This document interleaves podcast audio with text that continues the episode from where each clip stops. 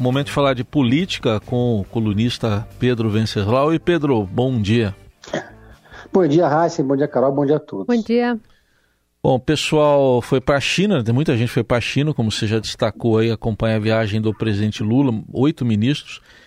Um ministro que ficou já entrou aqui na, na rota né, de alvo, virou alvo né, de deputados oposicionistas, Flávio Dino, Teve um bate-boca ali que eu nem quero mais falar de quinta série B, porque é um desrespeito à quinta série B, né, Pedro? pois é. Bom, nessa comitiva que foi para a China, estavam 40 parlamentares, entre eles alguns que representam, digamos, a tropa de choque governista, entre eles o Janones, que é um dos mais estridentes deputados. Então, com a base ainda mais fragilizada, o Flávio Dino voltou à Câmara dos Deputados para falar na Comissão de Segurança Pública dessa vez sobre o mesmo assunto que falou da outra vez que participou da sessão. Como a gente acompanhou da outra vez, o Flávio Dino deu um baile nos deputados de oposição, ele é um excelente orador, um tribuno, né?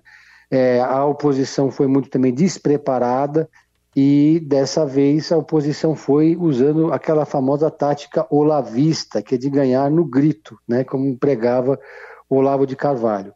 Os deputados bolsonaristas foram dispostos a, a tudo, né, a jogar abaixo da linha da cintura nessa sessão da Comissão de Segurança Pública. Teve inclusive um momento em que a deputada Carla Zambelli mandou um colega VTNC, não vou dizer aqui exatamente o que significam essas quatro letrinhas, Sim. porque tem crianças ouvindo, é, mas isso dito numa sessão da Câmara dos Deputados, sem absolutamente nenhum decoro. Né?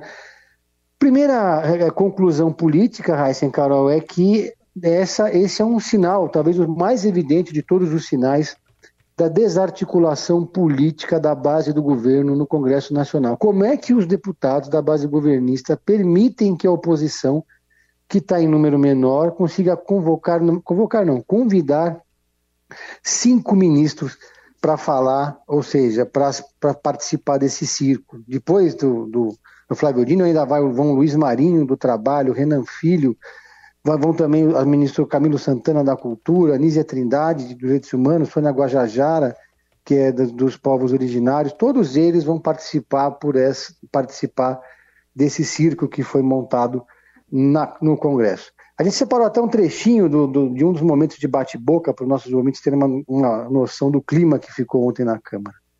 E todos nós aqui respondemos pelos nossos atos. Perfeito. Não, mas peraí, o seu liderado, então uma pergunta, o seu liderado não, não, não, atacou o parlamento. Não, não, não, senhores, não, só, por gentileza.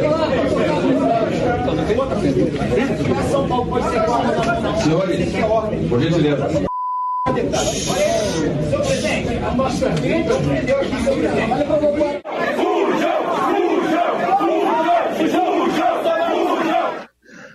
Teve é. bastante coisa. Bastante coisa. Aí teve um gatilho, tem um, algo, tem um gatilho sem trocadilho, que é o que me irrita mais a bancada armamentista bolsonarista da Câmara, que é quando o Flávio Dino fala sobre a política do governo Lula de desarmamento. Uhum.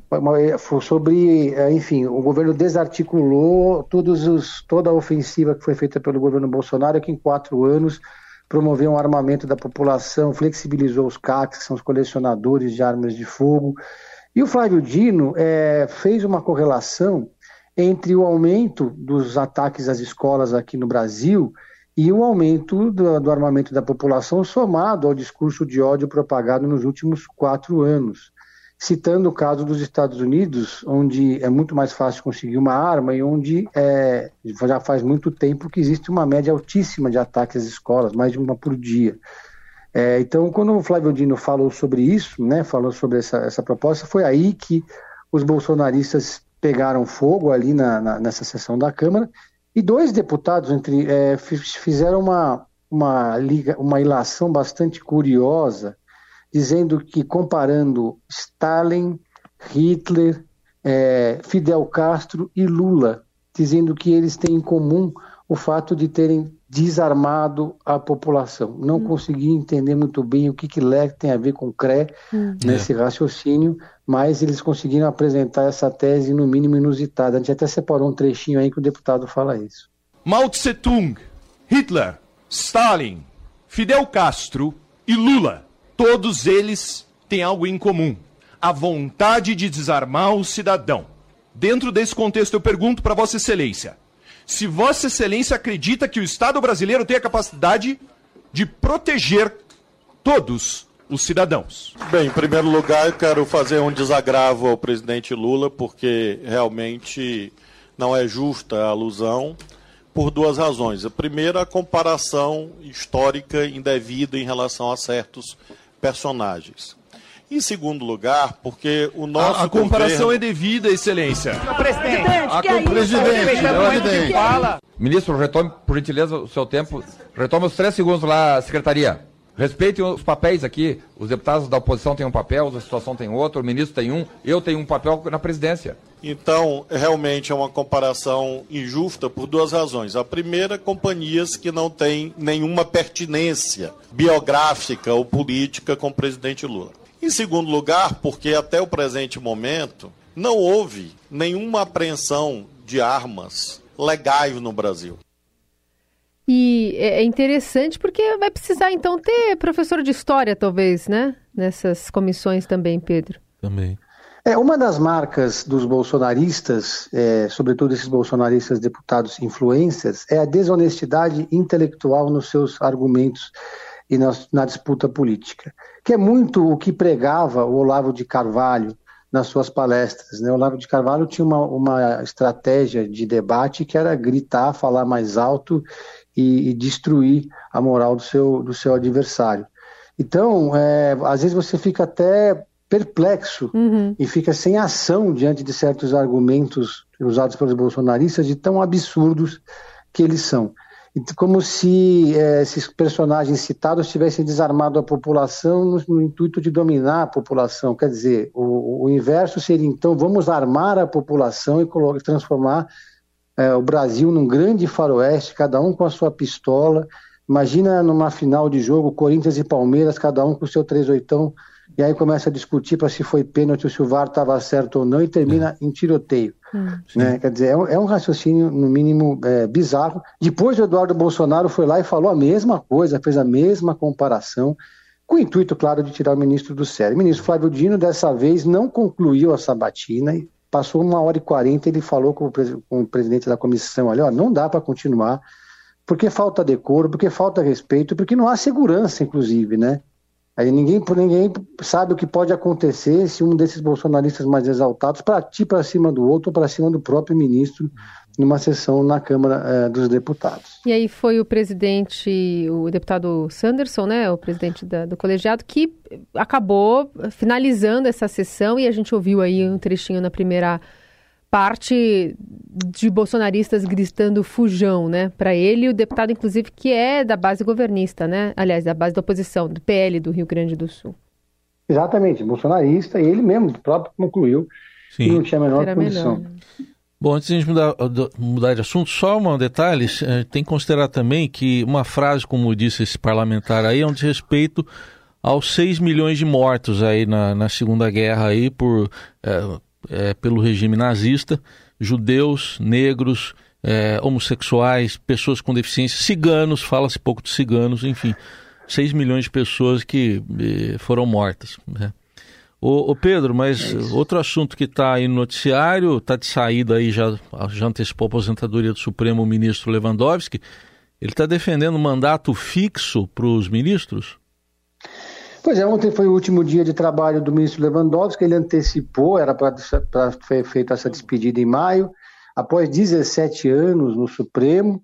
É, o ministro Lewandowski fez uma, um, teve um dia de trabalho intenso ontem, mas uma, teve uma saída é, discreta e, em entrevista à Globo News, defendeu o mandato de 10, 12 anos, proposta que o presidente Lula sinalizou que apoia e que tem até a simpatia é, do Congresso, em vez né, de ser até a aposentadoria final, né?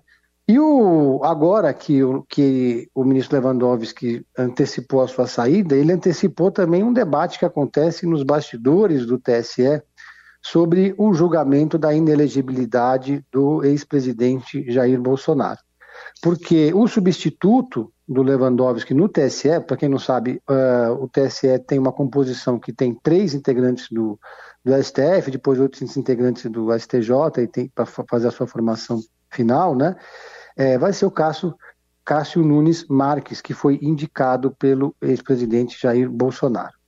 Então, a, a, com isso, o presidente do, TS, do Alexandre de Moraes é, decidiu que vai postergar as, as votações em plenário do, no, no, plenário do TSE sobre a, a, inelegibilidade do Bolsonaro, porque isso embaralha a, a votação. O Cássio Nunes já vo, sempre votou sistematicamente em favor dos interesses do Jair Bolsonaro e provavelmente vai, vai agir assim nessa votação. Antes havia uh, uma, um consenso no, no, TSE sobre a inelegibilidade do Bolsonaro com o Lewandowski, ninguém duvidava que seria um placar elástico a favor da inelegibilidade, mas agora com o Cássio Nunes, eles temem que possa haver uma mudança nessa correlação, né? Lembrando que o Lewandowski termina esse, esse, essa sua, seu, seu mandato, no, sua passagem pelo STF, relembrando, né? Despachou 20 decisões ontem importantes, uma, uma inclusive que fixou a competência do STF na ação do Tecla Dura contra o Sérgio Moro, mas relembrando né, nessa entrevista à Globo News o momento mais difícil da sua passagem pelo, pelo STF, que foi no momento do mensalão, quando ele votou contra o Joaquim Barbosa e a favor de alguns petistas que estavam sendo é, julgados, no caso do mensalão, e se tornou alvo da ira daqueles movimentos é, que estavam começando a se formar naquele momento e foram às ruas contra o ministro Lewandowski. Né? Sim. Tá aí, Pedro Venceslau com a gente mais uma vez. Até amanhã, Pedro. Até amanhã, obrigado, abraço a todos.